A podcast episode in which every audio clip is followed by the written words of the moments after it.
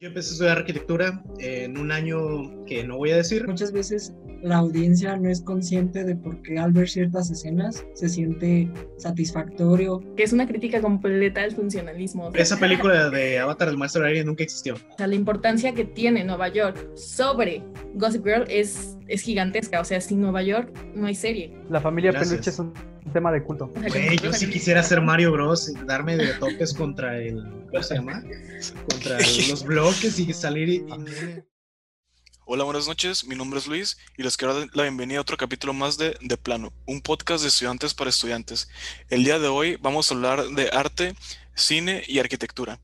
Bueno, primero que nada les quiero presentar a este panel que nos va a estar acompañando toda esta noche. Quiero darle la bienvenida a Yavin. Hola, yo soy Yavin Vargas, saludos desde Tlalmanalco, Estado de México, y vámonos hasta la tierra de los helados con Pepe. ¿Qué tal a todos? Yo soy Pepe Mau, M-A-H-O, y los saludo desde Pátzcuaro, Michoacán. Vámonos a un estado vecino, Querétaro, con Santiago. Hola, ¿cómo están a todos? Soy Santiago García, del estado de Querétaro, y también le quiero dar la bienvenida a nuestra compañera Marichu. Hola, ¿qué tal a todos? Mi nombre es María Jesús, me pueden decir Marichuy. Soy de la ciudad de Villahermosa y ahora vamos con mi vecino de un poquito más allá arriba donde cortan cabellazas, Pablo. Hola, saludos a todos. Eh, un gusto estar con ustedes el día de hoy. Pablo Mendoza de Cárdenas, Tabasco. Em, vamos con nuestra amiga Alon de la poderosísima capital. Hola chicos, mi nombre es Alondra y los saludo desde la capital del país. Y pues le regreso el micrófono a, a Maya, hasta allá, hasta La Paz. La Paz, Baja California Sur, así es. Bueno, pues como ya mencioné, el capítulo va a tratar de arte y cine en lo general. Entonces, ¿qué compone el cine y en qué se basa la arquitectura? O sea, ¿cómo se complementan? Todo realmente se centra en lo audiovisual. Lo audiovisual, pues como saben, no es todo lo que tenga audio y tenga una imagen. Y hacen un conjunto y así forman un video. Pero todo esto se centra en la arquitectura. Pero realmente nosotros no nos damos cuenta que se aplica arquitectura. Por lo menos así me pasó. Yo veía muchísimo las películas, las series, las caricaturas. Pero realmente hasta que metí a estudiar arquitectura, me di cuenta que para hacer esas imágenes se necesita arquitectura. Y también investigando un poquito más, me di cuenta que también, Lolita Ayala no ya se nos... Qué buen cosplay, Como excelente. que fue- sí, sí, ya- no, no, ya, perdón. No, a lo que voy es de que, de hecho, los arquitectos forman un papel fundamental en el cine, ya que diseñan los sets, los espacios, la ambientación y todo eso, ¿no? Bueno, aquí no, no sé si alguien de ustedes alguna vez ha visto una película, o, mira, mejor ya, sé cómo, cómo podemos empezar. ¿Cómo ha cambiado su perspectiva después de estudiar arquitectura y antes de estudiar arquitectura? ¿Ustedes cómo veían el cine? No sé quién les gustaría tomar la palabra o qué opinan. Bueno, em, en la pieza de culto de No Manches Frida. No, no es cierto, ¿cómo crees? Em, no, hay una película que me gusta mucho que se llama. em, no es de culto, pero sí más o menos. Tron. Tron, si tú. Hablo de la de 2010. 2010, ok. Las 2010, sí. Hay una de 1900, creo que 82, pero es igual, es como, esa sí es de culto para que vean. Pero bueno, volviendo. La de 2010, recuerdo que pues, la vi un poquito después de que salió, creo que 2011, 2012. Y la vi y sinceramente me impactó en el aspecto de que tú sí te crees el mundo que se está generando ahí. Se supone que la idea es esa, de un mundo digital donde que pues em, seres humanos se van a la computadora y les toca convivir con todo lo que hay ahí pero es como muy, mm, muy rígido, muy, em, pues sí, de nueva tecnología y todo eso. A lo que cuando tú estás chico y lo ves, digamos, sin tener criterio em, arquitectónico, sí notas esa clase de cosas, porque está proyectado así para que haya una inversión en el mundo. Y bueno, em, yo empecé a estudiar arquitectura en un año que no voy a decir, em, pero conforme fui avanzando, me empecé a dar cuenta de 2010. cosas. ¿Qué? No, no, No. Cuando salió Tron, por eso, Cuando- por eso cuando salió Tron. Tron. De De los, los 80. Ajá, de los 80, ándale, exacto. No, no, no. O sea, pero ya conforme empieza a adquirir experiencia, conocimientos, en los conceptos, digamos, básicos de diseño, em, orden, simetría, todos esos en general, si los enumero no acabo ahorita, eh, te das cuenta de cosas, de que esta onda tenía su gracia. Y bueno, ya luego, investigando un poquito más, descubrí que el director era un arquitecto. Entonces fue como que, ah, ahí termina de hacer match todas esas ideas. Em, de que a final de cuentas uno como arquitecto tiene que entender los conceptos, em, comprender el material con el que estás trabajando y creo que Tron es un excelente ejemplo porque pues sí o sí hace que te creas lo que estás, lo que estás viendo. O bueno, no sé, esa es mi opinión. ¿Qué, ¿Qué dice la banda? Sí, sí, exacto. O sea, yo creo que te empiezas, una vez ya haber estudiado arquitectura, de hecho te cambia la perspectiva y yo creo que es el discurso que da la mayoría, ¿no? Que entras, tienes una mentalidad y sales con otra. Pero también aplicas ya criterios de diseño. No sé si a ustedes ya les ha pasado. Por ejemplo, Pablo mencionó el ejemplo de, de Tron, pero hay muchísimas películas que ustedes la vieron cuando estaban niños y ya la ven estando, ya siendo estudiantes de arquitectura o ya casi por salir, ya tienen otra perspectiva. No sé a ti, Santiago, si te ha pasado eso. Sí, porque, bueno, en, aquí en la carrera, nuestra maestra de historia, este, nos ponía como, cuando empezamos a ver como futurismo, cubismo y todo esto, nos puso la película de Metrópolis. Entonces, ya con esa película vas agarrando como, como esa identidad, como de que empezó Metrópolis, luego de ahí se inspiró Star Wars y todo esto. Y luego vas viendo como en las películas, que es algo muy curioso que yo me he dado cuenta, es que muchas se basan un poco como en el Art Nouveau, porque a lo mejor fue como, como que sí fue un gran cambio en su época y como que de ahí empezaron a agarrar conceptos de que esto se ve moderno y todo esto. Y yo creo que cuando agarras como ese conocimiento de arquitectura, ya sea como de urbanismo, de, bueno, cómo se vive la ciudad en verdad, es como por ejemplo en Tron, que también vas eh, conociendo la idea de no solo los edificios de la ciudad, sino de que la ciudad en verdad tiene vida. O sea, que la diseñó alguien que sabe cómo funciona la ciudad y no solo que diseñó un edificio de 200 pisos y pues eso ya es el futuro, ¿no? Sino que piensa en las avenidas, en, en los servicios, en cómo se va a estar dividiendo la ciudad. Y yo creo que eso también te da la carrera cuando, cuando ves cine, digamos, cine futurista.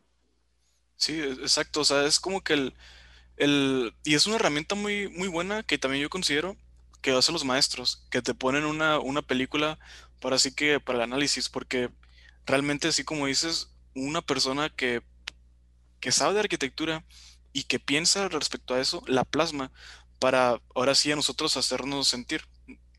O sea, que sientan la, arquitectura y también el, la, ahora sí que la vivencia de la ciudad, así como dices, la ciudad se ve pues viva, porque es alguien que sabe del tema. Sí. y es que muchas veces, muchas veces la audiencia no es consciente de por qué al ver ciertas escenas se siente satisfactorio o en el caso contrario que se puede sentir ansiedad o terrorífico. Pero pues aquí es donde toma el papel la arquitectura porque muchas veces el entorno ese es parte de lo que está encargado de transmitirte esas sensaciones. incluso podemos hablar de obras como más específicas y más literales que, que, hablan sobre una crítica arquitectónica, ¿no? O sea, que literalmente te la pueden poner como una arquitectónica, como esta película, la obra de Mon Uncle, no sé cómo se pronuncia eso en francés, pero es este, mi tío pues, em, que es una crítica completa al funcionalismo, o sea, habla de esta casa funcionalista, que spoiler, ah, para los que, bueno, más bien disclaimer, para los que no sabían, eh, de ahí se basa la casa de las chicas superpoderosas, de verdad, búsquenla, googleenla, eh, que es una crítica completa a a estas casas que empezaron a modernizarse y ser más funcionalistas y de que ya no tenías tantas cosas y todo es más blanco y menos muebles, porque trata de un niño que es como, o sea, el sobrino de esta persona que vive en esta casa, que vive la casa muy distinto a él, o sea, de verdad es como esta de cómo se viven las casas y cómo se viven los espacios. Creo que al final de cuentas ahí se ve mucho lo de bueno, ya toqué el tema, pero lo de la conceptualización el Pepe mencionaba eso, de que el poder del espacio. Si un espacio está bien trabajado, y bueno, aquí ya tomando, separando un poquito las cosas, el espacio real, nuestro mundo real, em, pues sí o sí te tiene que hacer sentir cosas, porque somos seres sensitivos. Entonces tú entras a una casa y dices, ah, no, pues em, hace mucho frío, mucho calor, em, me agrada, me siento, no sé, aplastado cuando el techo está muy bajo, me siento tal vez perdido cuando es un espacio demasiado amplio, pero lo que voy, hay sensaciones. Esa es eh, una de las, las, propiedades del espacio. Cosa que pues sí, en el cine se logra porque, bueno, me voy otra vez con Tron, eh, porque a mí me gusta, me gusta muchísimo precisamente porque es un excelente ejemplo, yo sí lo logra. En este caso, el director, al ser un arquitecto, pues entendió bien el concepto porque, bueno, todos los que nos escuchan y que sean estudiantes de arquitectura, sí o sí se acuerdan de esa palabrita, el concepto.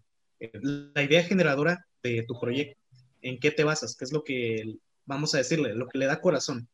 Y ese concepto es el que te va a ir rigiendo toda una de las, toda una, perdón, cada una de las cosas que vas a ir generando en tu proyecto.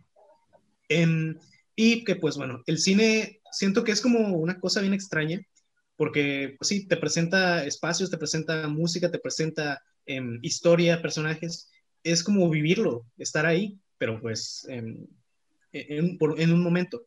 Entonces, sí o sí, yo soy de la idea que tiene que haber una inmersión para que tú te creas la historia. Es como esta frase de que fake it till you make it. Si te lo crees, te lo crees, te lo crees, pues los demás van a creerse. Entonces, prácticamente eso es exactamente lo mismo que sucede ahí. O bueno, que mm, eso es un ejemplo que a mí se me ocurre con Tron. ciencia ficción, pero más orientada, pues, digamos, a los mundos virtuales. Películas también hay, em, obvio, ciencia ficción em, y fantasía, cosas así, pero digamos, un poquito más hacia lo, entre comillas, real. Y digo entre comillas porque me gustaría que precisamente el chico Jurassic Park tratara un poquito eso, a Jurassic Park. Eh, pues dale. Ok. Sí, pues como dicen, nuestra labor como arquitectos es crear sensaciones. Entonces, como dicen, eso ya se puede ver reflejado en las películas en el cine. Un ejemplo como, hoy que vengo de Jurassic Park, vengo de, de Arquisaurio. Entonces, este, bueno, Yo en la carrera, ¿qué? Pablosaurio. Ay, mi rodilla. bueno, podemos allí ver un ejemplo de qué sensaciones te provoca. Este, lo primero que se ve son especies de, de barreras que te limitan, donde tenían contenidos a los dinosaurios. Entonces, tú ves una, una muralla imponente o muros imponentes que te hacen que te sientas un poco encerrado con esas tomas nocturnas y como de lluvia al inicio de la película, te hacen sentir a ti inmerso, te, hacen sentir que estás atrapado, que estás en peligro de algo, de que algo va a suceder. Eso es un ejemplo que se podría ver más específicamente. Después te muestran paisajes muy bonitos, te muestran un museo, tú te puedes sentir como alegre. Bueno, la sensación que a mí me provoca es alegría porque ves un espacio agradable con mucha luz. Eh, después la película se va tornando más oscura, las cosas transcurren en la noche y los escenarios van transcurriendo en la noche. Entonces vuelves a sentir ese, ese miedo, ese misterio de que algo va a suceder. Sí, exacto. O sea, y fíjense, todos estamos llegando al mismo punto, que es la importancia de la arquitectura dentro del, del cine. Pero ahora tenemos el otro lado. ¿Qué pasaría, o igual, ahorita por lo menos no se me viene un ejemplo a la mente, qué pasaría si no se aplica estos conceptos a una película? ¿Qué pasaría si un, de hecho, si no me equivoco, la persona encargada de ese tipo de cosas, y creo que también involucra el director, perdón, el arquitecto, se le conoce como director de arte, que es la persona encargada de Mm, ahora sí que mantener la estética, la imagen y también la lógica, que trabaja mucho en concordancia con el director de fotografía, con el director general y eso. Igual si saben más de cine, pues obviamente no somos expertos en cine, somos estudiantes de arquitectura, pero lo que voy es de que prácticamente, según yo, el puesto de esa persona en la producción de la película se encarga de esto, que por lo general es un arquitecto. Igual me gustaría preguntarle a Marichuy que sí, qué opina, o, tú qué pensarías si no se aplicara arquitectura o todos esos conceptos dentro de una película. Bueno, si no se aplicara la arquitectura, ahora sí que la arquitectura transmite, entonces lo principal es transmitir en el escenario. Y bueno, yo leí un poco sobre que hay como tres tipos de escenarios, que es para hacer crear una película, la vida real, el set de grabación y tenemos lo que es la postproducción, porque hay muchas películas, sabemos que está en el set de grabación, pero están las pantallas verdes y luego le meten otro escenario todavía a profundidad y eso le da como que una vida más realista, ya sea fantástica, futurista. Y entonces tenemos como que tres vidas, una dentro de otra. Y eso me llamó muchísimo la atención porque es como que se viven tres momentos, como si fueran tres mundos paralelos, pero se van guiando como que al mismo ritmo, que al punto, ahora sí que al final, es transmitirle a la persona que va a ver la película lo que quieren. Y hay una película que me gusta muchísimo, que se estrenó como en el 2019-2020, que se llama Coma. No sé si la han visto, está muy buena, bueno, para mi punto de vista, y aparte la trama. Trata de un arquitecto, bueno, creo que voy a spoilear un poco, ¿verdad? Sí, no, adelante, Alerta spoilers. Espera, espera. spoiler alert. Lo, lo, importante es, ¿qué tal iba la paleta de color? Si era, si era buena, allá ah, pues. Adelante, Pablo, adelante. Pablo bien metido, no, en su papel, ¿eh? a mí lo que, me encantó de esa película, una, es que el actor principal era arquitecto. y dos, es que como que te inspira de que la arquitectura es todo lo que tus proyectos son un sueño. Y a veces tú dices, nunca voy a poder hacer algo como eso que tengo en mente. ¿Por qué? Porque la estructura es imposible y que no sé qué. Y ahí es que está muy buena, quisiera contarla, pero siento que no es bueno. Y este, el punto es que este tipo, digamos que hace como que sus sueños realidad. Y la verdad que la arquitectura que muestra es una, es una arquitectura nunca antes vista. De hecho, la película está como que catalogada post, ay, post, apocalíptica. y este, y en todo el entorno de la película está súper disparejo, o sea, no es como que entra, sale una casa, todo así en un plano, no es como si fuera la de Home, que la Torre Eiffel está hacia abajo, las carreteras están súper cortadas o van caminando y de la nada hay como que una cascada. O sea, no tiene coherencia nada. Tú te quedas decir, ¿qué pedo con esta gente? Pero todo como te lo muestran y aparte luego te muestran todas las edificaciones desde la primera de los egipcios hasta la más actual del modernismo y la futurista. Entonces como que te van transmitiendo por toda la historia. Ay, no, está muy buena, se las recomiendo, la verdad. O sea, y a pesar de que está súper fumada, créanme, transmite un montón, bueno, al menos a mí, me inspiró demasiado como para seguir con las ideas de arquitectura y decir, lo imposible sí puede ser posible, claro que se puede. Así que les recomiendo, coma. Coma. Ok, excelente. Y fíjate el, punto que, tocas de cómo, o sea, cómo plasmaron todo eso, se ocupó postproducción, ¿no? Y que fue los tres tipos de escenario que, manejas. Y ahí, aquí, lo que puedo rescatar de eso es de que, o sea, tenemos tres tipos de escenarios, pero también tenemos tres tipos de personas que intervienen. Y por ejemplo, el tipo de postproducción, yo pues más lo asemejo un poco con el tema de los renders que hacemos en la escuela o también ya en la vida profesional, eso es postproducción realmente, pero ellos lo llevan a otro nivel, o sea, de ya, sí, otro nivel. sí, más elevado. De hecho, me llama la atención los que son fan de, fan de las películas de Marvel, que después de las escenas postcréditos, donde más personas ves, son en los efectos de postproducción y efectos visuales. O sea, es demasiada gente. Y yo creo que ahí es cuando también pueden entrar los arquitectos, o sea, y de hecho se utilizan ese tipo de programas para la arquitectura. Eh, no sé si alguien ha visto algunas películas futuristas en las cuales hay intervenido arquitectura o simplemente diseño de postproducción. Una ahorita que se me ocurre es la película de Avatar. O sea, la de los azules, ¿no? No la del maestro del aire. Digo, esa película de Avatar, el maestro del aire, nunca existió. Ajá. Gracias. Sí, esa, esa. existió. Me refiero los monos azules. Sí, los, monos. Los monos azules. Pero espérate, antes de que continúes. ¿Me estás diciendo que todo lo de Marvel Güey, neta, ¿no destruyeron Nueva York para grabarlo? No, güey. No, puede ser. No, no, no. Yo, no, güey. Yo pensé que hijo, también. Es una película, no es real. No se me cayó un ídolo. No, se me cayó un ídolo. Bueno. No, no, no. Continúen lo que recupero la, la presión, güey. Por mi coquita.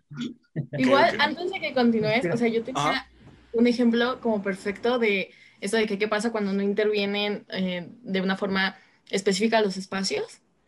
No tanto con el cine, sino lo tengo con unas series que de hecho se desarrollan en Nueva York y es muy diferente como la experiencia, ¿no? No sé, es muy diferente, o sea, como este boom que tuvo Gossip Girl y la importancia que tuvo Gossip Girl. ¿Qué? Ah, te conociste. sí. es, que es un gran, de verdad es un gran ejemplo. O sea, ahorita que lo escucho, de verdad es un gran ejemplo. O sea, y la gran diferencia que tiene con series que, son que se desarrollan en Nueva York, como lo son Friends, How I Met Your Mother o Brooklyn Nine-Nine es que no se desarrolla en un set. O sea, literalmente viven en la ciudad y y tú sientes la ciudad y por eso es, es, muy distinto. O sea, tú ves Friends y no es como que, ay, sí quiero ir a Nueva York, ¿sabes? O sea, es como... Te Vas a hacer como el fondo nomás, ¿no? Realmente. Ajá, es como de, lo único que necesitas saber es que, ok, sí, son amigos que viven en Nueva York, pero, o sea, la importancia que tiene Nueva York sobre Gossip Girl es, es gigantesca. O sea, sin Nueva York no hay serie. Entonces, por eso las vistas y los, este, los escenarios, los sets de grabación, o sea, son súper importantes porque de verdad la historia cambiaría completamente. Y no sería lo mismo, ni siquiera hubiera tenido el impacto que tuvo. Pero, o sea, bueno, o sea, pero entonces, por ejemplo, que en Friends eh, son como en estas casas y como estos diálogos en personajes. Entonces, en Gossip Girl, pesa más la ciudad que los personajes. De hecho, en Gossip Girl, yo siento que lo que pesa más es el lugar pesa muchísimo, o sea, no, no es como que pese más que los personajes per se, pero no hubiera tenido el mismo impacto ni, y en sí la historia no se hubiera desarrollado de la forma que se desarrolla si no le hubieran dado esa importancia a Nueva York. Le importa, o sea, ¿qué tiene que... Es que a final de cuentas, guacha, y ahí va un poquito con lo que va a decir. Sí define un poquito la manera de ser de las personas. Y en Gossip Girl se ve machín. O sea, te presentan un entorno de que acá, pa, pa, pa, cinco estrellas, IGN 10 de 10, eh, pues tienes que mantener el papel, sí o sí. Eh, y es algo que se logra bastante, que pues más o menos ahí es lo que, lo de Avatar, ¿no, Maya? Sí, sí, exacto. Mm. Y igual también lo de los a los dos fans de Gossip Girl, que no, no te quedan así, No, no, no a lo que voy, o sea, ahí está el contraste, ¿no? O sea, como menciona Londra una serie que se basa en tomas de la ciudad, pero es algo ya hecho, realmente no altera nada, porque ahí pasa un papel secundario. Pero tenemos el ejemplo de Avatar, que, que bueno, crearon todos los escenarios a base de, pues, pantalla verde, pero ahí el tema ya entra el siguiente escenario que mencionó Marichuy, la postproducción. Ahí hubo raza, o sea, en otro nivel. Yo recuerdo que, de hecho, es la película más taquilla de la historia que de hecho hicieron trampa porque estuvo un año en exposición al cine. Y por eso fue taquillera. La segunda. Sí, sí. La segunda, la primera es No Manches Frida. la primera es... Sí, sí, sí. No, si, es la primera. Entonces, ¿cuál es la, la primera según No Manches Frida, güey. no, no, Ah, es Endgame. Endgame es la primera. Endgame, chale. No, yo pensé que era Avatar. Todos los, los que estaban cuando salió esa película. Bueno, lo que voy es de que ahí involucra mucho el tema de postproducción. Ahí ya es la raza capacitada con temas de 3D y eso, pero a su vez creo que tienen que saber de arquitectura y espacio. Porque ¿qué pasa si un, una persona que no sabe de arquitectura, pues te diseña algo a computadora? Es como, no sé, o sea, realmente ahí tiene que haber conocimientos previos de espacio, de estilos, de muebles y eso. Y yo creo que también forma un papel muy importante porque ya no nada más es en las películas de ese tipo, también entran en la animación y hasta en los videojuegos. Una película y ya nos regresamos ahora sí que ya, ya parece película de Tarantino, ¿no? Esta cosa, referencia por los mamadores. Que regresando al tema de Nueva York. Los hombres de cultura, por favor. Hombres de cultura, claro. Hombres y mujeres de cultura. no sé si vieron la película, la última de Spider-Man animada. ¿Cómo se llamaba? La de. Into the Spider-Verse. Into the Spider-Verse. Esa, excelente. O sea, si se dieron cuenta cómo recrean la ciudad a la perfección. Y ahí eso involucró raza pues de animación y de dibujo. Pero es gente que hace un estudio de la ciudad y lo plasma. Entonces yo, y de hecho Nueva York, ¿no? En todas las películas como que la locación número uno, no sé, todo pasa en Nueva York. Sí, todo pasa en Nueva York. Es la capital del mundo, de hecho. Ay, no solo eso, o sea, la cantidad de detalle que tienes que poner por personaje, o sea, porque no es lo mismo diseñar el cuarto de un personaje que el de otro, o sea, vas a tener como toda su identidad ahí, o sea, vas a bajar toda la identidad de ese personaje en su habitación, o sea, es súper importante. y al final de cuentas, algo que me gusta de eso es que, bueno, nos, es como una relación bilateral. El espacio en el que vives de alguna manera te define, pero a la vez tu personalidad define el espacio en el cual te encuentras. Porque, bueno, los que nos estén observando en YouTube tienen chance de ver ahorita pues la habitación de cada quien. Y bueno, entiendo que también es un poquito de qué es lo que cada quien quiere que vea, ¿no? Pero ahí está, digamos, el creo que, creo que es evidente tu cámara, ¿no? O se parece sí, tu cámara. Obviamente. Eh, igual y esto va en función del tema, porque pues tengo que demostrar acá toda la cultura y eso. Pero volviendo, ese no es el punto. ¿O sí? No, o sea, eh, nosotros también definimos nuestros espacios. O sea, hay gente que pues le gustan las plantas, sí o sí va a tener una plantita ahí en su casa, em, ya sea en su cuarto, en la cocina, en el patio, tiene que tener una plantita. Es un ejemplo muy escueto, por ejemplo, por ejemplo, perdón, ya divagué. Pero ¿A, qué vas? ¿A qué vas con la planta o qué? la planta ahí, saca, ¿no? No, que diga nada, ¿cómo crees? No, no, no. No, no, no, no, estamos en. Ah, no, perdón. Iba a decir una universidad por ahí, perdón. Ajá. No empieces. No empieces. No, no, no. Sí, hay que sacar la garra. Ah, que diga qué. Eh, volviendo. Güey, ya me, ya me hice bolas, ya me perdí. El caso que, es que, que el espacio no sé qué, ¿no? Sí, que el espacio nos define y la vez también nosotros definimos el espacio. Y que para contar historias, eso es súper mega necesario. Eh, definir bien eh, el espacio en el que se mueve cada persona. Porque al menos, eh, y aquí viene otra vez el rollo del cine, hay escenas en las que, por ejemplo, em, el personaje, digamos, el bueno, siempre está como que enmarcado por la luz, el malo en, en las sombras y así, que son como que detallitos menores pero sí ayudan mucho a que se le dé personalidad tanto a la, a la historia como a todo lo que se va desarrollando. Digo yo, no sé. Sí, sí son, son, elementos que forman, porque, o sea, estamos hablando mucho del, tal vez del efecto especial y del fondo y eso, pero ¿qué más compone una pieza cinematográfica? Realmente es todo uno, unos componentes, casi puede ser desde la luz, así como mencionaste, elementos y eso. Entonces no sé si alguien quiera opinar respecto a eso, o sea, que no nada más son los efectos especiales y el fondo. O sea, así como mencionan, lo que es la luz y la sombra, igual crean los efectos, o sea, tanto con las luces artificiales, luces naturales, que si la perspectiva, por ejemplo, a mí me gusta que cuando son películas románticas, eh, están los, así que las parejas, y luego de la nada, si está como en el ambiente natural, de la nada como que está el sol y los pequeños rayos atraviesan entre ellos y así se, como, se ve como que tan mágico el momento que dices, oh, qué bonito y te entra como que ese sentimiento de, qué romántico. Ay, lo siento, no me puedo cantar la Sí, tranquilo. Es que es un win. A final de cuentas de eso se trata, de que te presenten toda la historia y que te, tú te lo creas, porque, bueno, sí o sí algo del cine es buscar causar emociones, que, bueno, te pueden ser tanto positivas que tú digas, Ah, hasta incluso que te aterres, que, se te suba el pulso. que te dé asco como la de Derbez. Ah, no, perdón. A ver, a ver, a ver, Oye, estamos hablando de cosas de culto. Acá bien, por favor. Una disculpa. La familia Peluche es un tema de culto. Claro que sí, excelentes temporadas. En ascenso desde el Uy, inicio. es un set de grabación muy colorido. Está súper cool. Y todo de peluche. y todo de peluche. Un temazo. Parece chiste, parece chiste, parece chiste, pero es una buena manera de ejemplificar conceptos. ¿Qué otros conceptos se manejan? Identidad. Ajá. ¿Qué otros conceptos se manejan? Ok, yo recuerdo una película, eh, igual de, bueno, de Leonardo DiCaprio, esta que se llama La Isla Siniestra. No sé si la han visto. Trata sobre un hombre que trata de encontrar un misterio en un psiquiátrico de una mujer desaparecida, de un paciente desaparecido. Entonces, eh, primero lo, lo, que decíamos, ¿no? los colores, las tonalidades son muy frías. Entonces, sientes, eh, bueno, te sientes eh, con ese frío, con, esa, con ese misterio dentro de la película.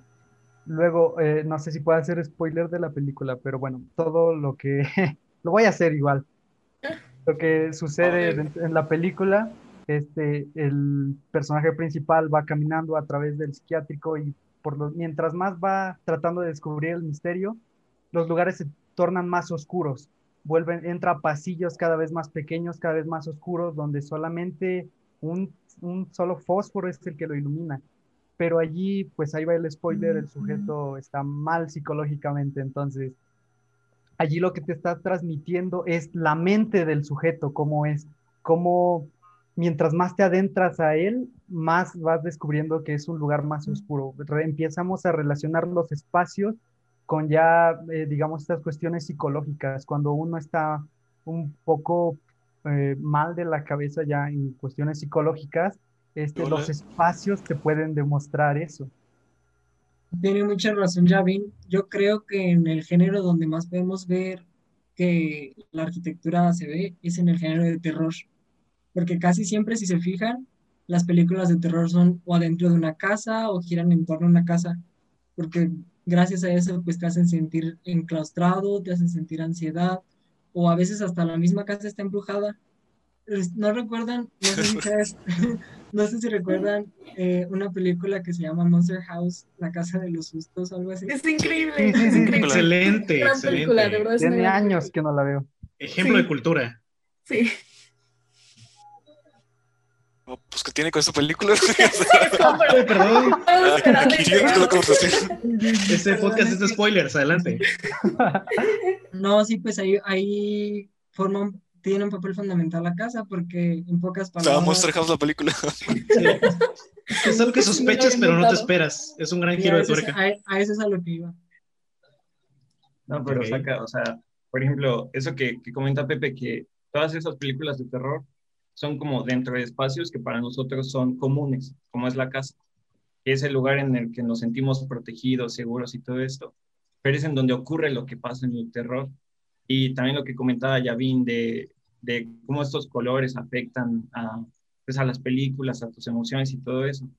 Pero, por ejemplo, si vemos El Resplandor, que no es en una casa, nunca hay colores oscuros, todo está iluminado, pero pero son diferentes formas de ver la arquitectura lo que te empieza a dar miedo, que es cómo vives tú el espacio, o sea, cómo el niño va en su bici y va girando y tú sientes que va a venir algo, que bueno, pues te sale una película de terror, pero es cómo maneja la arquitectura él, no solo es guiarse en el terror de que en la noche espantan el fantasma y todo esto, sino que, o por ejemplo en,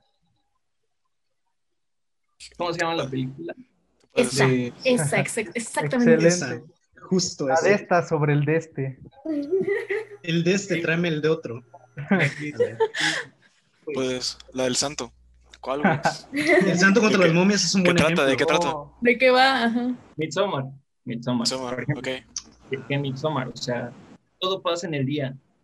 O sea, ¿cómo, cómo, te va, ¿cómo te va a dar miedo cuando está el sol, cuando estás en el campo, cuando es de día, cuando estás con tus amigos? Son diferentes formas de tratar todo esto y cómo la arquitectura se involucra en esto, en los colores, en, en las escalas del lugar también, que también afecta a los videojuegos también, porque como en un espacio chiquito te sientes apretado, pero eso no significa que en un espacio abierto te sientas más tranquilo, sino que te empiezas a sentir diminuto también.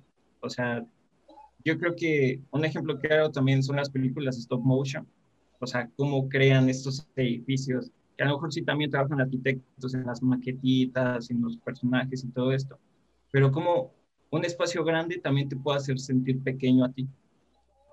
Exacto, o sea, y fíjense, ya de, manera general ya hemos tocado los puntos visuales de los elementos que forman el fondo, la arquitectura, el espacio, las tomas, la iluminación, la psicología, o sea, todo eso te va centrando.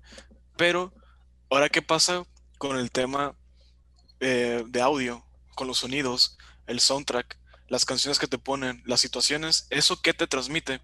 Y eso lo vamos a ver después de este pequeño corte y reanudaremos con el tema de qué pasa con la música y la arquitectura.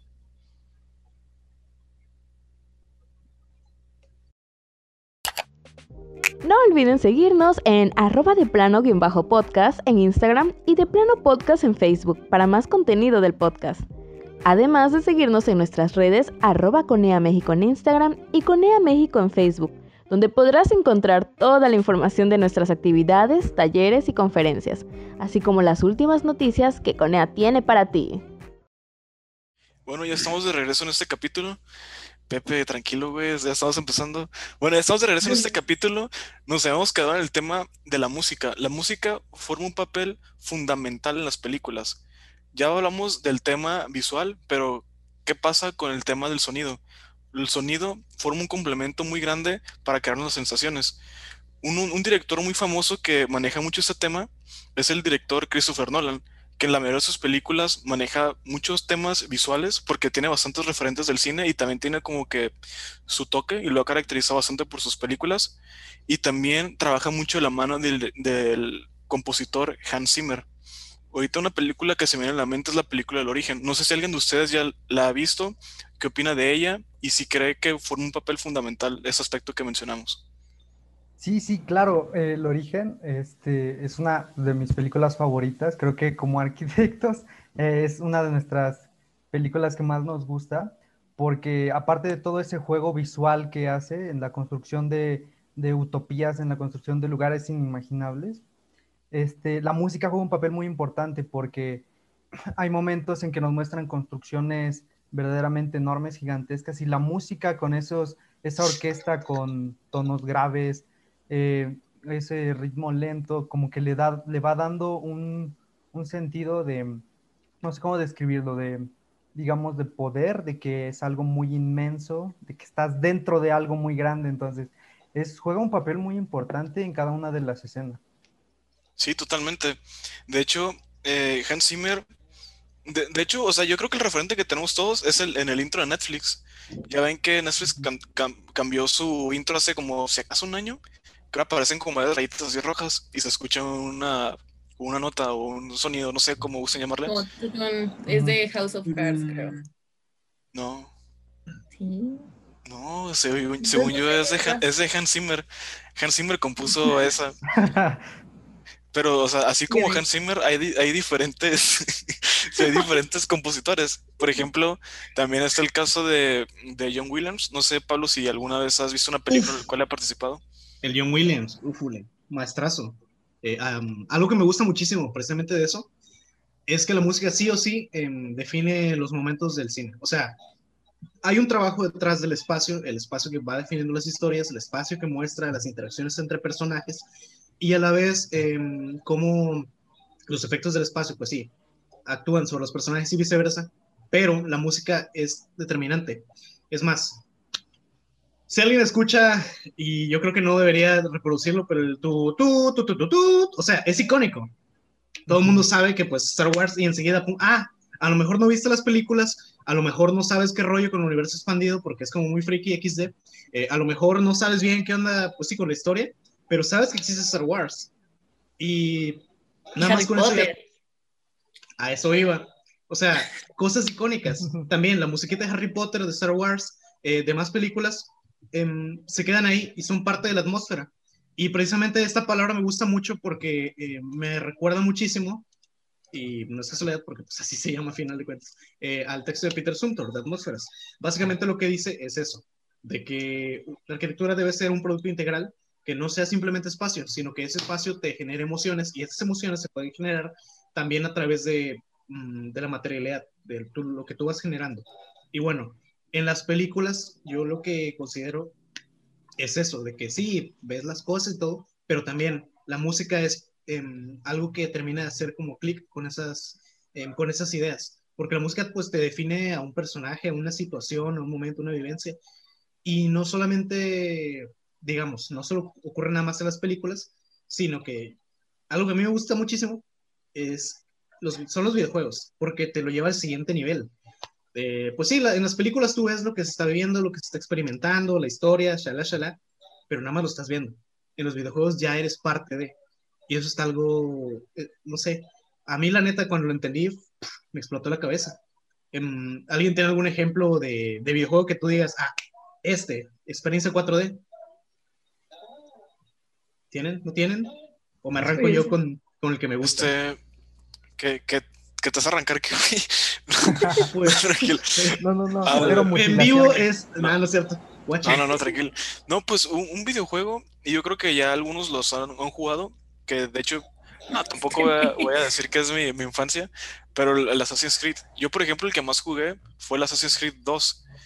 Ahí recuerdo que estaba situado en Italia.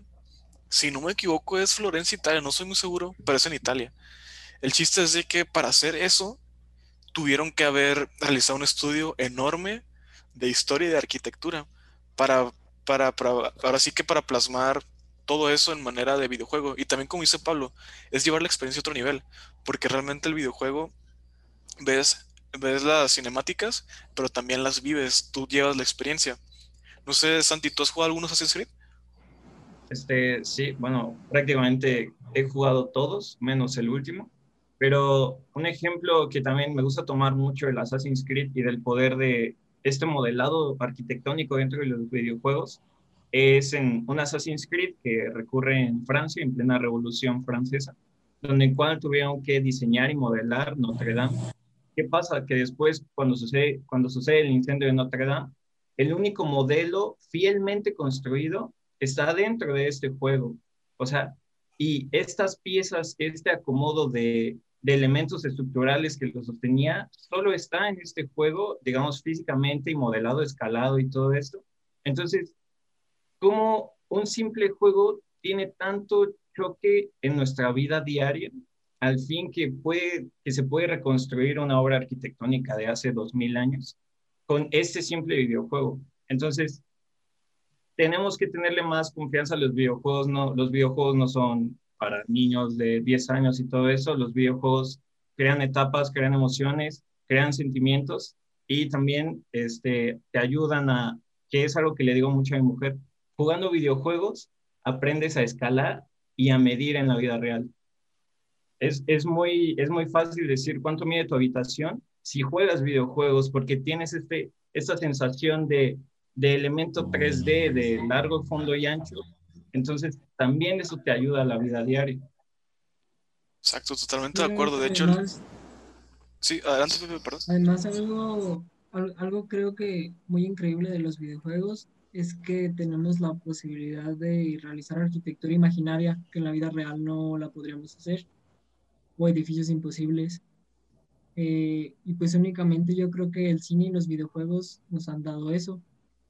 Hay, hay el ejemplo de un videojuego que se llama, eh, ahí se, me fue el nombre, pero es arquitectura laberíntica, donde puedes eh, literalmente eh, Mario Bros. está volteada o está más de lado o así. No, no es el de. ¿Cuál es? ¿Se llama? Se llama Monument Valley. O sea, descarguenlo. Ojalá. No, no, no, no, lo están pagando, creo. No, o sea, no, lo están pagando, pero de verdad lo van a disfrutar. O sea, es como un juego muy. Me recuerda mucho a, a Escher, a como estos, estas obras de Escher que eran como súper imposibles, con escaleras súper imposibles o que se repetían. O sea, de verdad es como una obra arquitectónica eh, muy visual y que son obras arquitectónicas imposibles, o sea, literalmente cosas que no pueden existir.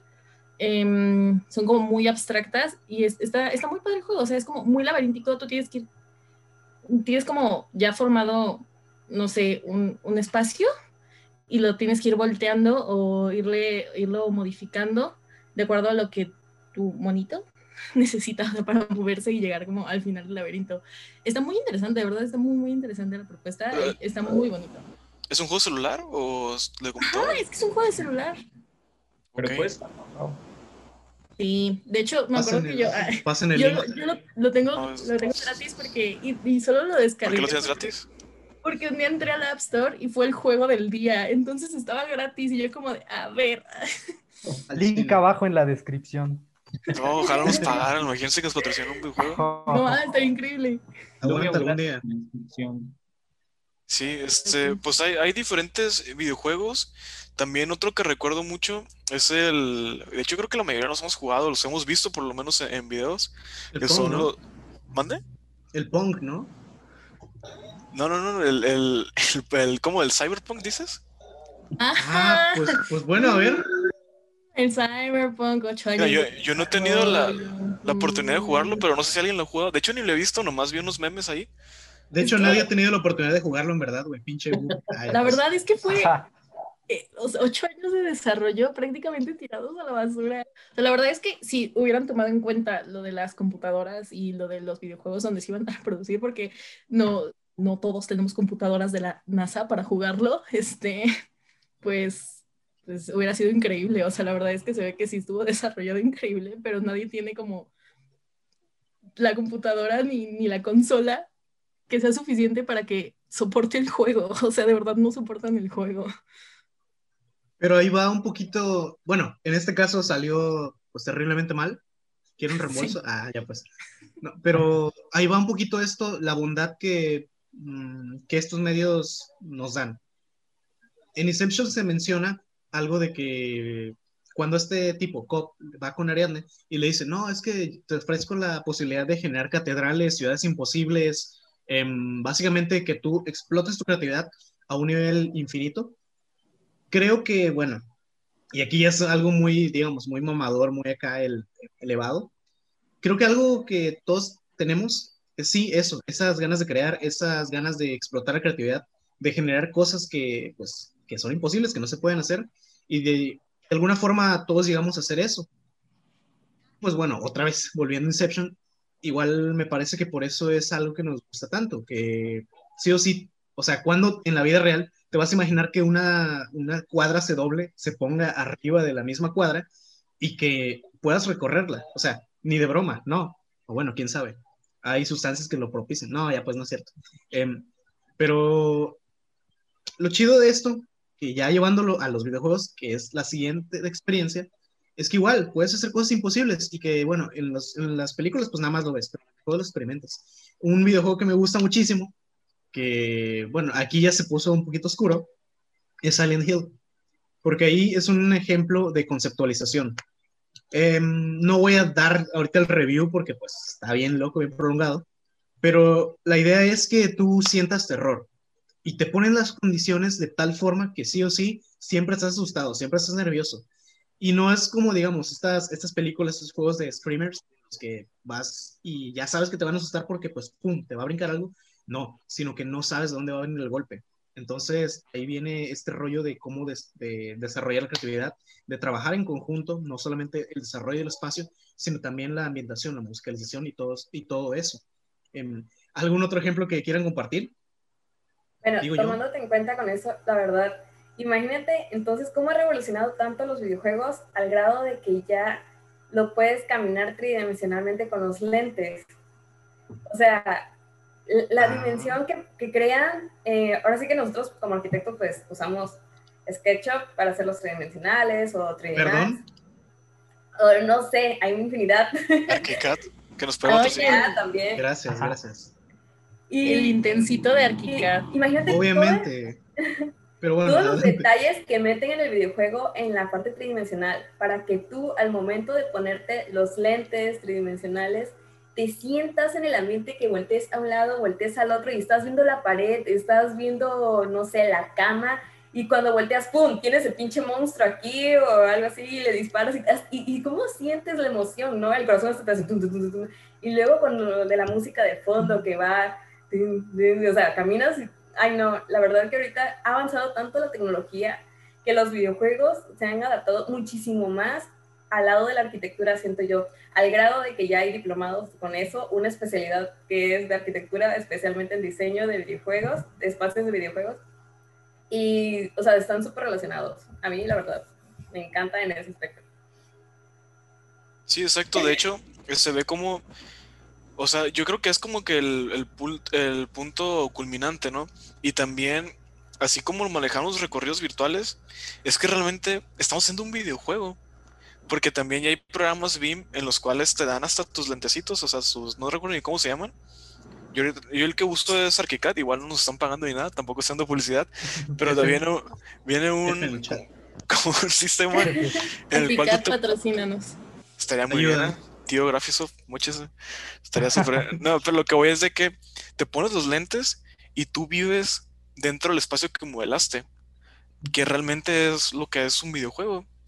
O sea, vives la experiencia. Y también, la verdad, no soy muy metido en esos programas, pero según yo, hay programas en los cuales tú puedes desarrollar videojuegos y también puedes hacer recorridos para arquitectura, que realmente viene siendo lo mismo. Yo he visto en, igual no nos están pagando, dando publicidades, este, de que en Doméstica hay varios. Hay uno que se llama Real, no sé qué, alguien, no sé si alguien sepa de esos. Yo sí, yo Real sí, sí, ¿no? ya, un Real Engine, sí. Está muy Está muy genial porque, a ver, date, perdón, perdón, perdón, date. No, no, o sea, según yo es para diseñar videojuegos, pero aquí, por ejemplo, lo aplican arquitectura, pero realmente no, no sé qué onda, o sea, ¿qué tiene diferencia de un Lumion o un Twinmotion o qué? qué, es que precisamente esa es la magia y está muy, muy loco, muy padre, porque, digamos, nos han enseñado, o bueno, es el concepto que uno se, se va generando conforme va creciendo, de que para hacer esta clase de cosas necesitas ser como muy clavado, como que entrarle así machín a, a programación, todo ese rollo. Ah, claro, no demerito la labor de los programadores para nada, porque es una friega que a la bestia. Tengo amigos programadores que, no sé, me asustan porque están potentes, pero bueno, em, toda esa onda se puede manejar de tal forma que ya lo puedes usar sin tanta complicación. Está em, digerido para que tú lo puedas, em, tú puedas generar tus propios espacios. Bueno, este es un ejemplo. Yo uso Archicad y pues sí, ahí hago mis modelos, hornos, todo, todo, todo, todo me gusta por la facilidad que tiene de representar, lo traspasas al, al Twinmotion que usa Unreal Engine y pues lo presentas al cliente y el cliente te dice, oye, ¿y esto qué o qué? No, pues es un videojuego que no, no, no, mire, le estoy haciendo una representación de cómo va a quedar su proyecto. Y es algo muy sensacional porque, bueno, eh, la tecnología va avanzando. Antes, eh, pues era la maqueta que tú hacías, las perspectivas, lo presentabas y ya. Y no está mal, está sensacional. Pero ya poder tú vivir el espacio, vivir tu casa antes de que se construya, no, hombre. Vivirlo a tu escala, ¿no? Ajá, exacto, prácticamente te metes ahí. Es una simulación, ¿no? Sí, exacto. Es, es una simulación, la Matrix. luego tú ves a los clientes que les gusta y es como, oye, no manches. Ah, prácticamente te dicen, sí, sí, sí, sí, dale, pum, ahí está. Entonces, es algo muy padre, porque les digo, parecía como muy extraño, muy raro, muy eh, especializado. Sigue siendo especializado, pero ya es más fácil de llevarlo a, algo más aterrizado de lo que hacemos nosotros.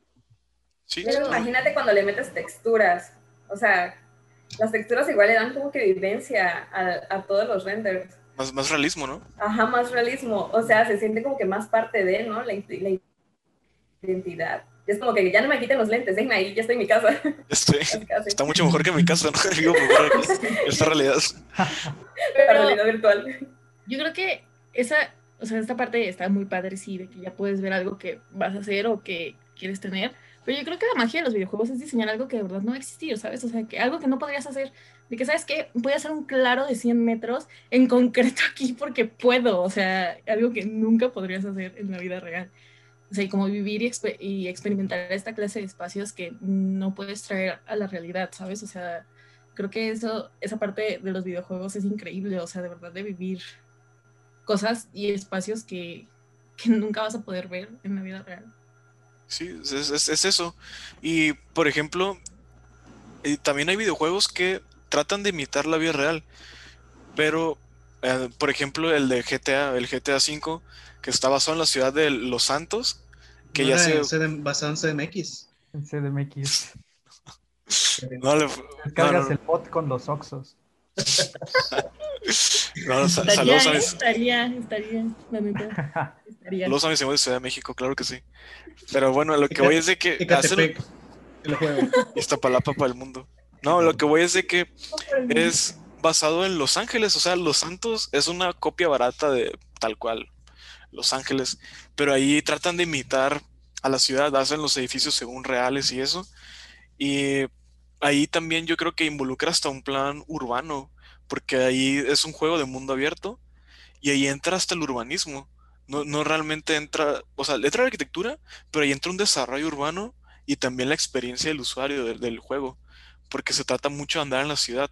No sé si alguien ha tenido la oportunidad de jugar esos juegos y hasta neta se sienten pues yo me siento en la ciudad. Yo recuerdo que empiezo a respetar los semáforos y eso. Ya después, como a los dos minutos, me enfado y empiezo a atropellar raza y a destruir. No, bro, yo, yo siempre todos... O sea, no, bro, yo, me la paso siguiendo semáforos como debe ser. no, si, en la vida real uno no respeta, imagínate un videojuego. Claro. pues sí, a lo que voy es de que ahí es, realmente es una hasta simulación. Que ahí lo juegas con un control y eso, no te metes tanto porque no usas los lentes no sé si hay versión de eso, pero estaría súper chido que hubiera. A lo que voy es de que ahí involucras hasta un tema urbano, una planificación urbana enorme, pero en un videojuego. Y aquí lo que me gusta es de que no nada más como arquitecto te dedicas a construir cosas, eh, sino para vivir en físico, sino en los videojuegos. Y eso me recuerda también al GTA cuando juegas en línea. Si alguien ha jugado que tiene departamentos y hasta los puedes tunear y eso, y hay, hay pues vives en él. O sea, realmente aplicas arquitectura, el diseño de interiores, diseño arquitectónico, diseño del paisaje, urbano, todo, todo, porque realmente hasta lo compras los departamentos y eso. No sé si alguien ha jugado GTA y quiera contar su experiencia o qué opina de él. Pero el nuevo, los viejitos son feos. No, no es cierto. No, pero. Bueno, un placer verte el día de. Ah, dale. no, pero es, es, es, algo que, comentando con lo que dijo Alo hace poquito, de, de que a lo mejor los videojuegos que, eh, que posiblemente tengan representaciones que jamás vamos a ver, yo creo que son los que más se te quedan. Porque si vivir en GTA, vivir en Los Santos y todo eso, pues bueno, son los mismos coches que tú manejas, son las mismas calles que tú manejas pero por ejemplo, el Monument Valley, el Cyberpunk, que a lo mejor no vamos a tener estos edificios tan grandes, los Dark Souls, que son estos neogóticos, este, como todas estas representaciones, estos juegos de terror que tienen pasadizos y cuevas y todo esto, cómo son los videojuegos que más se nos quedan, pero que al final siempre están hechos por alguien que sabe de arquitectura, que no es alguien que dijo, bueno, pues yo voy a hacer aquí mi cueva, mi casa, mi castillo y todo esto, sino que son personas que saben de arquitectura.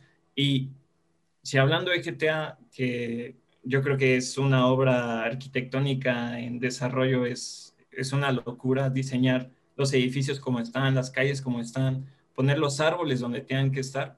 Yo creo que estos estudios generan como esta, esta aceptación de la arquitectura, de que personas inconscientemente aprendan de arquitectura jugando videojuegos.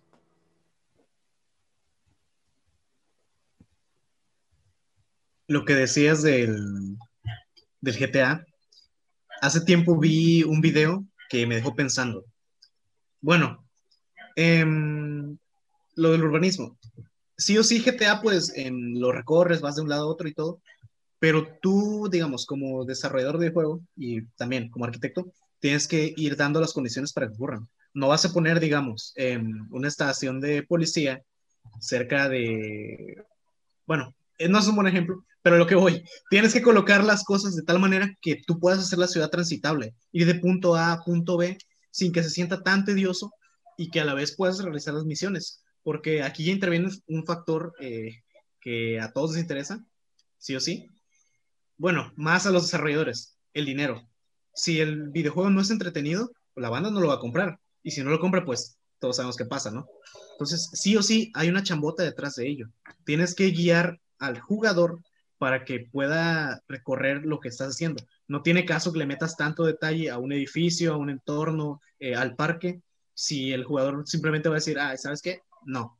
Va a pasar lo que ocurrió con, ¿cómo se llama? Con Fallout 76, creo que fue conocido porque, pues sí, un mundo grandote, muy padre, te lo vendieron con, con bombo y platillo, pero no había nada para hacer. Entonces la gente se salió, lo dejó ahí tirado. Digo, tengo entendido que ya, ya no estoy eh, tan, tan metido en eso. Tengo entendido que sí trataron de arreglarlo, meter parches y eso, pero pues, pues no, el daño ya estaba hecho. Entonces, ¿a dónde quiero llegar con esto? Em, ahí se ve el, trabajo del arquitecto, el rol que tienes que desempeñar. Tienes que entender lo que tu jugador, tu usuario, necesita, lo que quiere hacer, para que así tú digas, no, pues es que le voy a poner esto aquí, le voy a poner esto allá, eh, no le voy a poner esto, eh, voy a poner tal obstáculo, para que esas condiciones le den experiencias al jugador, al usuario. Y pues va de la mano muchísimo con la labor arquitectónica. Conocer a tu cliente, conocer al usuario y darle tanto lo que quiere como lo que necesita. Totalmente de acuerdo. O sea, y, ahí, fíjate, mencionas algo importante porque es cómo aplicas la arquitectura en los videojuegos, pero hasta en el acercamiento con el cliente, ¿no? Porque realmente el cliente, pues, es el usuario que dices. Y ahí, por ejemplo, en la arquitectura, pues, puede ser la funcionalidad, el recorrido del usuario y eso. Y los videojuegos es la jugabilidad, qué va a hacer, qué va a ver y eso. Y a veces siento que, así como dices, nos, nos mostramos mucho en los, en los detalles, pero realmente ¿qué quieres hacer dentro del videojuego? O sea, sí, muy chido tu espacio y eso, pero pues si no haces nada, ¿de qué te sirve? Entonces, mm, no sé, este, Yavin, ¿quieres añadir algo, güey, respecto a eso? Ah, bueno, este, creo que lo que podemos, eh, una parte de lo que podemos concluir aquí es que gracias a, esto del cine y los videojuegos podemos construir mundos inimaginables que solo están en nuestra imaginación. Pero eso no simplemente se queda en el cine, no simplemente se queda en los videojuegos, también lo podemos traer a la vida real. Nosotros podemos jugar con formas, jugar con espacios que simulen que lo que es imposible está siendo posible. Entonces, creo que eso es algo que también debemos aprender, agarrar estas herramientas para poder diseñar mejores espacios y crear nuevas sensaciones hacia las personas. Oigan, y ustedes, bueno, eh, han visto, es que no sé si decirlo porque... ¿Qué cosa? Adelante, adelante. Gossip Girl, por favor. No, no, ya... ya pasó. Em, ¿Tampoco mencionas Friends? ¿Qué huevo? No, no, Friends no. Eh, ¿Han visto Sword Art Online? Uf, ¿me pongo a cantar el anime, el opening o qué onda? Sí, por favor. Pero... una disculpa, una disculpa oh. ahorita, amigos, eh, una disculpa. No, pero. Ah, se que... quedando adelante, adelante. es que Sword Art Online eh, trata de que. Ah, spoilers. Em, bueno, no, porque lo pasa en el primer capítulo. Em, es sobre videojuegos, o sea, que está un chico, se pone las gafas de realidad virtual, pero, o sea, la, el tipo de videojuego ya es súper inmersivo, o sea, de verdad es que hasta sientes, o sea, lo que está pasando ahí, él lo puede sentir. Entonces, yo les quería preguntar como de, ¿ustedes piensan que en un futuro cercano lleguemos a esa calidad de videojuegos de realidad virtual? Mira, eh, de hecho, de hecho ya estamos viendo una simulación. Esto que están escuchando, ah, no sé. date Santi. Pero acá sentir como, como en Ready Player One. O sea, que el chavo se ponía así. Sí, de eso va, de eso va también. Es que sí, no conozco el otro lado. No, pero pues dale, entonces, dale con Ready Player One. Ajá, es un gran referente también. o sea, aparte de que es el mejor director de la historia de la película, es, o sea, como... Enrique, Enrique Segoviano, Enrique Segoviano. Enrique Segoviano. es Steven Spielberg, ¿no? Sí, sí, sí, Steven Spielberg. O sea, como, como maneja arquitectura pero no es arquitectura futurista, o sea, es arquitectura que vivimos en estos momentos, pero nos hace sentir tan inclusivos en la película que nos dan ganas de vivir ahí, ¿no? O sea, como yo no puedo en ese momento ponerme un traje y vivir mi vida en otro mundo, en otro planeta, o sea, cómo, cómo manejan también estas emociones que hemos estado hablando también y que nos hace... fumar mota, güey, esto definitivamente. ah, güey, sociología está allá del otro lado. puedes pasar? Filosofía y letras, por favor. Ajá, filosofía, sociología, todo eso. No, no, no se quedan ya. Adelante, Santiago, te interrumpimos, güey. ¿Me perdonas? ¿Cómo, cómo, cómo te dan ganas de, de, estar ahí, no? O sea, ¿por qué yo no puedo estar ahí? ¿Por qué yo tuve que nacer en, el, en 1998? Tranquilo, güey, tranquilo. aguanta, aguanta. No puedo seguir aquí, güey. Esto se puso oscuro. O sea, ¿cómo, cómo, por qué no nací en el año 2800 cuando ya se puede hacer eso? O sea, ¿por qué me tocó estar aquí? O sea, ¿por qué? Por ejemplo, que ya Era un podcast de mierda aquí con todos No, pues el mundo se acaba en el 2050. Te lo dejo no. Ya bien que trae su playa de Jurassic Park, o sea, ¿por qué no podemos estar ahí en esos momentos? También no te ofendas, bro, pero en Chile yo no quiero estar en Jurassic Park ni de, ni de broma. No, la neta ni de chiste, güey. No, pero entonces Jurassic Park. No, amigo, es que mira, sinceramente sí aprecio mi cabeza pegada a mi torso, la verdad. Dinosaurio no mata dinosaurio. Uh, qué llevado, qué llevado. Sobres, wow pero, ahorita que mencionaste eso de Ready Player One, me dejó pensando en algo que dicen durante la película y que a final de cuentas es una de las conclusiones de la película, que todo el mundo se la pasaba ahí porque odiaba su realidad prácticamente y la realidad era pues no sé, muy... horrible, ¿no? Horrible, exactamente. Iba a decir algo, pero mejor no. Eh, sí, gracias, gracias, gracias. Em, pero sí, básicamente se la pasaban ahí. no, no, no, no, no, no voy a decir eso, por favor, ya. No. se la pasaban ahí porque, pues sí, odiaban su realidad. ¿A, qué se parecía la ciudad? Muy caótica. Sí, e, era una referencia a un lugar, pero bueno, no, no, no. ¿En qué parte del país está? No, ya, perdón. no, lo voy a decir, güey. No lo voy a decir. no lo voy a decir de, de, plano, no. Tuturu, tuturu, tuturu. No, no, no, nada, se crean. Uh. No, volviendo. El caso es que evitaban la realidad. Evitaban la realidad. Ese era su objetivo y era su único propósito. Entonces estaba muy cabrón. Eh, al final, pues ya te dicen, no, es que vamos, cerramos el, no me acuerdo cómo se llamaba el videojuego, el, esa cosa, el arca, algo así. Lo cerraron un día para que la banda pudiera volver a interactuar con el mundo real, con su familia. Y es como que, ah, caray. O sea, sí está muy padre, em, pues, digamos, aventarse tus, sus chocomiles mentales de que quiero esto, quiero lo otro, me voy a proyectar de esta manera, que es imposible pero a la vez también recordar un poquito que, a final de cuentas, toda nuestra imaginación viene de la realidad. Es un, la realidad nos da elementos en, nuestro trabajo, digamos, es tomar esos elementos, reordenarlos y pum, generar un producto nuevo. Y con eso termino mi turno, dejo mi carta boca abajo. Bueno, yo nada más quiero entonces, em, entonces ustedes creen que nuestra generación alcance a vivir esta clase de videojuegos, realidad virtual nadie me respondió. Pues Gossip Girl. Ah, no, ya cambió. ¿De qué tema estamos? XOXO. Gossip Girl. Gossip Girl. Pues yo creo que sí puede ser el futuro, ¿no? Porque no sé cuál es la próxima generación de videojuegos, pero creo que todo apunta a la realidad virtual, a que el usuario cada vez se meta más. ¿Pero tú Y- crees que lo alcancemos a vivir nosotros? O sea, Güey, yo sí quisiera ser Mario Bros. y darme de topes contra el. ¿Cómo se llama? Contra el- los bloques y salir y. perrón. Matar hongos. Los hongos. Ah, Fumarte los ¿qué? hongos. ¿Qué? ¿Sentarte los ojos? Híjole, ya No, nos pusimos políticos. ¿Qué? No, pues ca- ca- cada quien, ¿no? No, pero sí, pues esperemos llegar, estaría muy bien. Y ahí, pues, ¿cómo, cómo lo aplicaremos a arquitectura también? Estaría muy chido, o sea, avanzar al siguiente nivel de la vivencia de la, de la arquitectura. Pero yo creo que, pues ahora sí que de- para ir ya, ya cerrando el tema, o sea, todo, todo apunta a que está relacionado con la arquitectura. La arquitectura se plasma desde los videojuegos, desde el cine, desde la música, desde la fotografía, porque realmente la fotografía fue antes del cine, del video, que realmente es lo que hacemos. O sea, eh, hacemos un plano, luego ya lo hacemos realidad.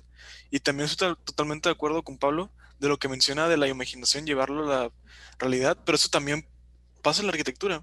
El arquitecto se imagina y tú ya vas aterrizando las ideas y ya hasta quedar un o hasta un edificio medio raro así de constructivista tipo Frank Gehry o algo. Como nuestras supercasas en Minecraft. Sus casas en Minecraft también. Que no tocamos el tema de Minecraft, pero si lo tocamos creo que nos vamos a alargar muchísimo más. que- Bro, es que Minecraft es creación Neta. pura. Es como sí. Lego, pero, pero videojuego. Le podemos Esto dedicar su capítulo capítulo segunda realidad. parte. En algo tan simple. Spoiler, próximo parte. episodio Minecraft. Ah, Minecraft, ¿eh? Pero bueno, ya para ir cerrando, no sé si, Sí. no, es- no sé Pepe, si quedas eh, decir algo ya de manera de conclusión. Pues me gustaría añadir un dato curioso, ahorita que mencionaste a Frank Gehry, ¿Ok? también viene relacionado con lo de la música y la arquitectura, porque yo había visto que Frank Gehry para diseñar sus edificios, por ejemplo, para el edificio de arte pop de, Sea- de Seattle, se basaba en música y en canciones. Eh, ese edificio específicamente en una canción de Jimi Hendrix. Y, por ejemplo, él decía que sus obras eh, eran como obras arquitectónicas en movimiento porque simulaban una melodía o una canción de jazz. Y eso se me hizo muy interesante. Eh, y también les quiero recomendar, eh, se dio una conferencia de parte de CONEA, la pueden encontrar en Facebook, que se llama El Guión Arquitectónico, donde el arquitecto nos, nos explicó la relación que hay entre el cine y la arquitectura. Está muy interesante, chequen en la página de Facebook, se los dejo de tarea. Excelente, ya dejó tarea eh, para la siguiente semana, chavos, por favor. Pero bueno, entonces, pues, ¿cómo, cómo en si cerramos con una recomendación cada quien? Ya sea de alguna película o algún videojuego o algo relacionado con arquitectura, que ustedes digan, esta cosa lo tiene que jugar o lo tiene que ver un estudiante de arquitectura. Si quieren, empiezo yo. Yo la película que deben ver por excelencia es La Naranja Mecánica de Stanley Kubrick. Porque de hecho, dato curioso, en los comienzos de Norman Foster, él diseñó la casa en la cual, bueno, creo, en, sucede una escena muy fuerte en una casa, entonces eh, ahí la diseñó esta, este arquitecto, que de hecho fue en su primera colaboración, que eran con cuatro arquitectos, no recuerdo cómo se llama el despacho, pero bueno, yo recomiendo esa, la tiene que ver cualquier estudiante de arquitectura de los primeros semestres. Y no sé, Santiago, ¿qué le recomendarías al estudiante de arquitectura de ver? Yo creo que recomendaría, recomendaría este súper, súper eh, Blade Runner, ya sea la primera de Blade Runner o la segunda. Y pues bueno, de aquí obtiene referencias de Star Wars y de todas estas películas futuristas. Y pues es como este miedo de que a lo mejor ahí es donde vamos a llegar, ¿no? Con este Blade Runner. Yo creo que recomendaría esas dos películas. Excelente. Adelante, Londra, ¿tú cuál recomendarías? O algún videojuego también. Ajá, am, no sé. Obviamente, siempre. No me interesa lo que digas de mí a mañana. pero está bien. Pero la original, la original, no el remake, la original. Obvio, nada de esas Gossip cosas que Gossip Girl Acapulco. No, por favor. No, por favor. Este, E- Eso no existió, no existió. eso no existe. Em, no, pues yo la verdad es que sí les recomiendo Mon- Monument Valley. O sea, de verdad les va a gustar muchísimo esta como arquitectura eh, imposible. Y es como no sé, súper, está, está muy padre. Y aparte, igual, no sé, que vean Monuncle, o sea, creo que los va a hacer como pensar mucho en esto de, del uso de los espacios y hacia dónde nos dirigimos o cuando diseñamos para las personas. Pero sí. Ok, perfecto. Este, Pepe, ¿alguna recomendación aparte de la conferencia que dejaste de tarea? pues yo les voy a recomendar una serie, la estoy viendo ahorita, gracias a mi prima Ana que me la recomendó, le mando un saludo, la de Gambito de Dama. Está muy, muy buena la ambientación, en verdad. Además me gusta mucho cómo retratan a México en un capítulo. Sí. Entonces, eh, se las recomiendo. Excelente. ¿Ya ¿tú alguna recomendación que darías al público? Ah, bueno, fuera de las que ya mencionamos, eh, yo creo que recomendaría las películas de los Juegos del Hambre, específicamente las últimas dos, Sin Sajo parte 1 y parte 2. Esa arquitectura donde lo extravagante y, no sé, lo ecléctico es lo que empieza a resaltar en un futuro distópico. Es muy impresionante, hay obras muy, muy, muy chidas, la verdad. Te recomiendo esas, las últimas dos películas de Juegos del Hambre, Sin Sajo parte 1 y parte 2. Ya, ya, bien, en serio, ¿cuál recomiendas, güey? ya, por favor, recomiendas Crepúsculo. Ya, ya, ya, ¿Cuál? No, está bien, está bien, excelente. Pablo, ¿tú cuál recomendarías? ¿Qué recomendarías también? Bueno, hace tiempo estaba viendo una serie muy buena que ejemplifica todo esto, lo de la conceptualización, lo de las historias. Es el chavo del 8. No, no es cierto. Eh, yo lo que les, les, quiero recomendar, sinceramente, es, creo que mi videojuego favorito de toda la vida, Halo. ¿Por qué? Porque Halo es una representación muy buena de, pues, de ideas prácticamente. Em, es un conflicto entre los seres humanos y una raza alienígena pero te deja pensando, porque los seres humanos, pues sí, muy racionales y todo, la raza alienígena, eh, muy enfocada a ideas, y no me estoy metiendo con nada, sino que creencias muy arraigadas. ¿A qué va con arquitectura? ¿A qué va con arquitectura? A eso voy, espérate. Que los espacios que ellos manejan demuestran cómo, cómo son sus ideas. El ser humano muy de ir avanzando y todo, y todo lo que ellos quieren hacer es como muy tecnológico. Los, por el otro lado, el Covenant, ellos no son como que muy, eh, algo muy orgánico, muy, em, pues sí, tecnológico a la vez, pero enfocado un poquito más en, en, lo que son ellos mismos. Y un elemento muy importante son los forerunners, arquitectura monumental, cosas que sabes que están ahí, pero son atemporales y que no sabes de dónde vienen ni a dónde van. Em, ya para terminar con esto, es la mejor expresión que he encontrado de ideas, de cómo las cosas imposibles se hacen imposibles y cómo también el espacio pues manifiesta esas ideas eh, y se van desarrollando la historia y cómo llegan a un punto, bueno, ahorita ya Halo está haciendo algo extraño, pero lo que voy, expresión de ideas, que eso es lo que hacemos los arquitectos, crear. Y pues ya, con eso termino. Muchas gracias. Perfecto. Marichuy, cierra fuerte con una recomendación. Yo me quedo con la película que les dije, coma, porque si algo me marcó muchísimo fue que tienes que creer en ti para hacer las cosas realidad. Y más que nada porque ahí ahora sí que el arquitecto se sentía inútil en la vida real y en la vida virtual, puta, como que era el mejor arquitecto del mundo, ¿no? Entonces, él entendió al final que realmente en la vida real también podía llegar a ser ese gran arquitecto que era en la vida virtual, pero en el mundo real. Otra que voy a recomendar, igual que me ha estado gustando muchísimo, es una serie de Netflix que se llama Abstract. La verdad, habla de todo, ahí meten cine, igual meten música, meten diseño de interiores y arquitectura. Y la verdad que las ideas son como que muy novedosas, está, está full. Y pues como Pepe, también les voy a recomendar que pasen por Conea Región Sur en Facebook. Igual hicimos una conferencia con una chava que trabaja específicamente en, en las producciones detrás de cámara de lo que fue Televisa y ahorita está trabajando con Netflix en las series y créanme, realmente explicó muy padre cómo se arman los sets y desde el punto de la tela de lo que ven hasta la iluminación, así que se los recomiendo. Excelente, perfecto. Pues bueno, esto pues fue todo de parte de nosotros. Les damos las gracias a todos ustedes por escucharnos y no olviden seguirnos en nuestras redes sociales que aparecen aquí abajito, ¿no? En la, en la franja de aquí abajo y también seguir a Cona México en Instagram y en Facebook y también suscribirse a este canal. Pues muchísimas gracias. Nos vemos en el siguiente capítulo. Adiós. Bye. Saludos genérico, saludos genérico.